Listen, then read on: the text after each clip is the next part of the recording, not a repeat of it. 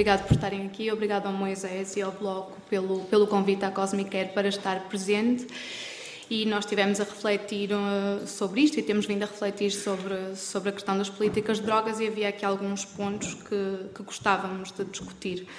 uh, convosco. Acho que não vale a pena, eu ia começar a minha intervenção por falar um bocadinho da questão da proibição ser uma estratégia ineficaz, mas acho que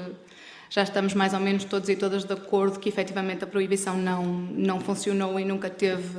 nunca conseguiu acabar com os mercados ilícitos de venda de substâncias, nem com os danos sociais que, que daí podem advir em certas condições. E, portanto, acho que neste momento já estamos a ir para além e, de facto, é um movimento que tem vindo a aparecer em muitos países, ou seja, a discussão da regulamentação da cannabis podemos já, de certa forma, quase considerá-la um assunto mainstream e, e, e, de alguma forma todas as reformas que estão a ser pensadas afastam-se destes modelos proibicionistas, mesmo modelos proibicionistas como, como o português, que são mais focados na saúde pública e nos direitos humanos, mas que não deixam de ser modelos proibicionistas. E por isso nós saudamos desde já a iniciativa do Bloco e porque é que nos parece que este é um tema central de ser discutido. Uh, a regulamentação, nós achamos que é central discuti-la em relação a todas as substâncias psicoativas, mas neste momento faz sentido, acho eu, discutir a cannabis em Portugal e porquê. Portugal, apesar de ter descriminalizado o consumo de substâncias, está abaixo da, da média europeia para praticamente todas as substâncias ilícitas, segundo dados do, do, Observatório Europeu, que poderão não ser os mais fiáveis, mas neste caso acho que, que nos interessam, porque mostram que efetivamente estamos a, a consumimos menos, menos drogas que os nossos que os nossos parceiros europeus, mesmo menos cannabis, mas a cannabis é a substância ilícita mais consumida em Portugal e os consumos parecem vir a aumentar, não necessariamente por ele ser descriminalizado, mas também pela questão que a, Joana explorava de uma normalização do consumo da cannabis. E, portanto, faz sentido discutir alternativas para, para esta substância. Não me vou alongar muito nos dados que trazia, mas trazia alguns e só para, para vos dar uma ideia, já se falou aqui da da questão das, das detenções e, e do, do, tráfico, consumo. Obviamente, a cannabis é a substância que está envolvida e que tem sido apreendida em maiores quantidades nas operações policiais. E de 2016 para 2017 houve uma, um aumento da apreensão que rondou os 110%. Portanto, é, é enorme. Há aqui um trabalho policial muito grande que é feito à volta desta substância, que, portanto, consome imensos recursos que são de todos e, de todas. Se olharmos para as pessoas que estão detidas com os crimes relacionados com drogas, e o João, já, o Diniz já falou disto, portanto também não me vou alongar, mas efetivamente o maior número de pessoas tem a ver com crimes ligados à cannabis. O que a mim acho que é bastante assustador é pensar, quando olhamos para a faixa etária destas pessoas, a, a grande fatia destas pessoas que estão presas por tráfico de cannabis ou por crimes relacionados com a cannabis situam-se entre os 21 e os 29 anos e o escalão a seguir tem menos de 21 anos. Portanto, estamos a falar de uma população muito jovem que está a ser encarcerada. 80,9% destas pessoas estão de alguma forma associadas à atividade que a PJ define como tráfico de consumo. Portanto, acho que é preciso olhar para isto para já não falar nas CDTs que estão obviamente focadas quase exclusivamente na cannabis e, portanto, mais uma vez há um grande número de recursos que são do Estado e que estão a ser, que estão a ser de alguma forma gastos com, com o controle do consumo da cannabis. E, portanto, faz sentido pensar num modelo de, de, de regulação e do ponto de vista da Cosmic achamos que há alguns princípios básicos e que acho que estão plasmados na proposta do Bloco, que têm a ver com a promoção da saúde pública e do bem-estar das pessoas que consomem cannabis e das comunidades, havendo aqui uma particular preocupação com os grupos, os e as jovens e também as pessoas que possam estar em situação de vulnerabilidade. E aqui fará sentido pensar num desenho de respostas de saúde adequadas para, para estas populações. Ou seja, neste momento, falou-se há um bocado do tratamento, pode haver efetivamente pessoas que querem tratamento, respostas de redução de riscos, e há muito, muito pouca coisa, é praticamente inexistente aquilo que existe direcionado para as pessoas que consomem cannabis. Ou seja, as pessoas que querem algum tipo de apoio e consomem cannabis têm que se encaixar nas estruturas que existem, que não estão pensadas de todo para elas. E, portanto, é preciso pensar nisto. Obviamente tem que ser uma política focada nos direitos humanos, reduzir a criminalidade. Podemos também pensar como promover ganhos económicos para o Estado, promover a criação, por exemplo, de empregos associados à produção, à distribuição e à venda, e esta poupança de recursos a, a nível judicial. Uma coisa que eu acho importante é deixar claro que, obviamente, a regulamentação não será uma panaceia para todos os problemas que aparecem ligados à cannabis, nem para todos os consumos problemáticos. Ou seja, da mesma forma que o proibicionismo não conseguiu um mundo livre de drogas, a regulamentação não vai conseguir um mundo livre de problemas. Isso é evidente. E, portanto, para além dos objetivos da regulamentação de que estamos a falar, de diminuir a criminalidade e a criminalização dos consumidores, eu acho que depois é preciso pensar em em, digamos, numa efetiva política de pós-regulamentação que trabalha então toda esta fase da produção, da dispensa da substância e ao nível da saúde. E aqui há semelhança daquilo que já foi feito em 2001, portanto, com o decreto de lei que, que regula o estabelecimento dos serviços sociosanitários e da redução de riscos. Quando se descriminalizou, a descriminalização funcionou bem não apenas pela descriminalização, mas por uma série de serviços que foram construídos para as pessoas que utilizam drogas. Acho que é esse o, o ponto principal da política portuguesa e aquilo que normalmente é elogiado, não é apenas o facto de ser descriminalizada, porque há outras experiências de descriminalização. Dito isto, a Cosmicare gostava de levantar aqui alguns pontos da discussão, então, no sentido de tentarmos promover uma, uma política regulatória que pudesse ser o mais eficaz possível. E, portanto, acho que é importante olhar para as experiências que estão a ser implementadas noutros países, porque elas já nos dão algumas, algumas lições, embora concorde que não podem ser implementadas exatamente da mesma forma. Podemos também aprender com as experiências de regulamentação do tabaco e do álcool e com o falhanço que elas têm sido, e, portanto, como é que podemos aprender dessas experiências e aprender com os erros do passado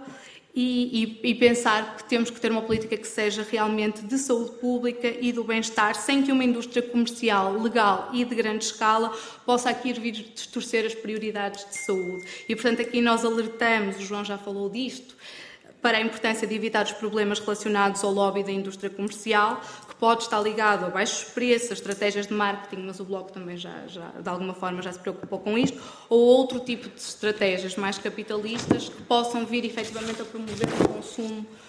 que da, nossa, que da nossa perspectiva possa ser irresponsável. E acho que estas tensões podem então ser resolvidas ou minimizadas através de uma intervenção governamental forte a nível do licenciamento, dos preços e da tributação. Mas que tem que de alguma forma ser equilibrado para, como vocês próprios disseram, não permitir que haja espaço para continuar a haver um mercado ilegal. E, portanto, aqui tem que se encontrar Outra, outra ideia que, que, a Cosmicare gostava de, de, deixar aqui é que, normalmente imagino que isto é difícil de pensar, mas é, acho que é importante pensar no impacto que este tipo de reformas legislativas pode ter nas pessoas que neste momento se dedicam à venda de cannabis. Principalmente, é verdade, vamos diminuir a criminalidade e a corrupção, mas há uma diminuição de oportunidades económicas e da obtenção de rendimento para populações que efetivamente são normalmente marginalizadas e que acabam por subsistir muitas vezes deste pequeno tráfico a retalho, mas que são populações bastante vulneráveis e que vão perder uma fonte de rendimento e que, portanto, isto tem que ser pensado, acho eu, de uma forma macro, como é que nós impactamos naqueles que já são mais vulneráveis. Eh, porque a regulamentação também vai impactar neles e, e de alguma forma também se fará sentir nas regiões produtoras tradicionais que acabam por por perder uma parte considerável do seu rendimento. Ou seja, há muitos países que são produtores, que foram obrigados a ser signatários de alguma forma das convenções da ONU e que depois, com a, como a cannabis para fins não medicinais não pode de alguma forma ser importada e exportada, esses países também vão ser penalizados. Obviamente Portugal é um mercado relativamente pequeno, mas acho que são tudo questões estruturais que devem ser pensadas quando pensamos nos impactos da regulamentação e temos que olhar para acho eu, para, para, para a coisa mais, de uma forma mais,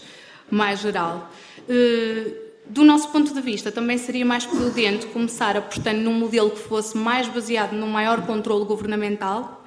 e, eventualmente, ir avançando para medidas mais liberais, mas apenas com base em avaliações que fossem rigorosas e que nos permitissem perceber também como é que evoluíam as normas sociais e os comportamentos das pessoas à volta da, da cannabis. Ou seja, eu acho que é melhor começar de uma forma mais regulamentada e depois evoluir, se for caso disso, do que ter que retroativamente criar controlos mais restritivos, porque de alguma forma já se perdeu aqui a mão. E só para, para deixar então aqui alguns pontos. No que diz respeito à saúde dos consumidores, que efetivamente é a prioridade da, da, da Cosmicare, da associação que eu aqui que eu aqui represento, a nível da produção. Portanto, isto o João também já falou, seria necessário garantir a qualidade dos produtos através de testes apropriados, garantir a segurança dos processos de produção para evitar vazamentos ilegais não regulamentados, o estabelecimento de limites de quantidades, mas o João também já explorou, o Diniz, desculpa, estou sempre a chamar João, o Diniz já, já explorou isto, tanto do, para, para evitar que haja, que haja desvios para o mercado ilícito, mas também para evitar criar estas grandes, grandes empresas e estes lobbies excessivamente grandes e, portanto, os monopólios. Parece-nos também que talvez fosse interessante pensar em separar a, a produção, no caso de serem as empresas privadas a fazê-lo, separar a produção e a venda, porque isto também de alguma forma ajuda a controlar os monopólios, não serem as mesmas empresas a fazerem isto. As análises à qualidade dos produtos teriam que ser obrigatórias, por todas as razões que o, que o Diniz também, também já disse, e também os produtores deveriam analisar a potência, ou seja, as concentrações de THC e a, e a proporção de THC-CBD, mas, mas, isso também já foi referido, e ao mesmo tempo que teria que haver informação sobre os potenciais riscos do consumo e formas de o minimizar para, para todas as para todas as pessoas que decidissem comprar. A nível da venda, falando um bocadinho no estabelecimento dos preços, isto também já foi, já foi visto anteriormente, mas se nós olharmos aqui para os exemplos que o álcool e o tabaco nos dão, vemos que a diminuição dos preços do, dos produtos tem um impacto nos, nos, níveis de consumo, principalmente nas pessoas que consomem mais frequentemente ou que têm poucos recursos financeiros. Ou seja,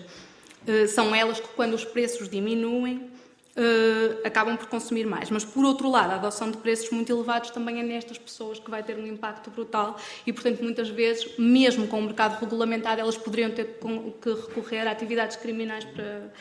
para financiar os seus consumos. E, portanto, também aqui é, acho que é importante pensar que preços são estes de, de que estamos a, a falar e, e, de alguma forma, se calhar, faz, a nós faz-nos sentido quanto mais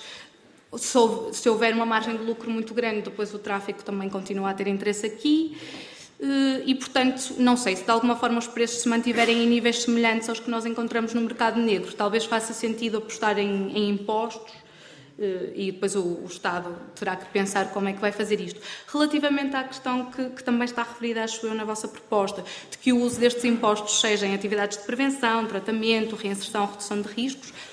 Obviamente nós concordamos com isto, mas gostávamos de salientar que o financiamento destas áreas não se pode encontrar dependente das vendas de cannabis, mas tem que se encontrar dependente das necessidades que formos, que formos detectando. E só para terminar, parece-nos também fundamental que toda a estratégia de marketing seja proibida, mas isso já vocês já falaram. Também nos parece que faz sentido apenas a entrada de um número reduzido de produtos numa primeira fase